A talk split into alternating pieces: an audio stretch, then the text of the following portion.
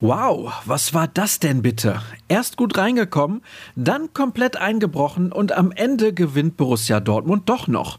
Eigentlich kaum zu glauben, aber so ist es tatsächlich passiert und deswegen schauen wir besonders gerne zurück hier bei BVB Kompakt. Schön, dass ihr heute eingeschaltet habt. Mein Name ist Sascha Staats und dann legen wir mal los. Und wir springen direkt in die 15. Minute, in der das Unheil seinen Lauf zu nehmen schien. Denn in der Anfangsphase präsentierten sich die Gäste durchaus gut, doch aus dem Nichts gingen die Hessen in Führung. Raphael Boré war nach einer Freistoßflanke zur Stelle und der Kolumbianer erhöhte Mitte des ersten Durchgangs sogar auf 2 zu 0.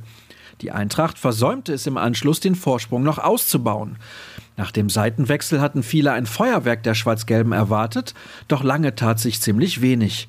Als dann Torgan Hazard eingewechselt wurde, wendete sich das Blatt. Der Belgier selbst markierte in der 71. Minute das immens wichtige Tor zum 1 zu 2, ehe Jude Bellingham in der 87. Minute der Ausgleich gelang. Der Jubel war noch mal größer, als Modahut keine 120 Sekunden später mit einem Schlenzer von der Strafraumgrenze den Siegtreffer erzielte. In der Halbzeit haben wir gesagt, dass wir die Dinge aus den ersten 15 und den letzten 10 Minuten der ersten Hälfte weiter auf den Platz bringen müssen, dass wir unsere Chancen bekommen und immer die Qualität haben, Tore zu erzielen. Wir wollten das Spiel dann dominant gestalten und nicht offen, keinen Wildwest-Fußball spielen. Das haben wir in großen Teilen dann auch geschafft. Wenn wir etwas gewinnen wollen, brauchen wir dieses Energielevel 90 Minuten und jede Woche, bilanzierte Mats Hummels. Marco Rose sprach von einem Beispiel dafür, wie es aussehen kann und soll.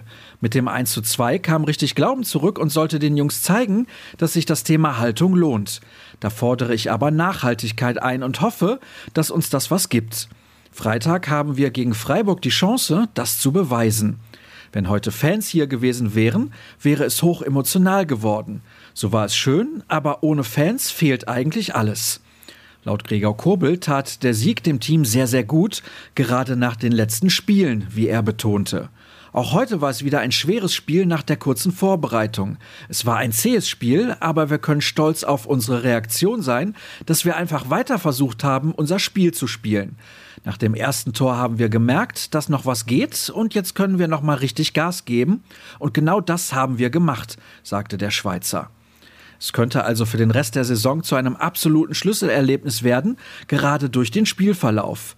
Und den möglichen Energieschub durch den Comeback-Sieg in Frankfurt kann der BVB als Startsignal gut gebrauchen. Jetzt müssen nur endlich die altbekannten Schwachstellen am besten sofort abgestellt werden. Das fordert zumindest Jürgen Kors in seinem Kommentar. Den Text des Kollegen findet ihr natürlich auf unserer Internetseite genau wie unsere komplette Nachberichterstattung.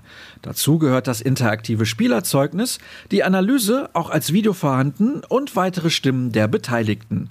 Und wo findet ihr all das? Logisch auf ruhrnachrichten.de, genau wie unsere Abo-Angebote. Folgt uns außerdem auf Twitter und Instagram unter rnbvb und mir unter Start. Euch einen schönen und stressfreien Sonntag. Bis morgen. Macht's gut.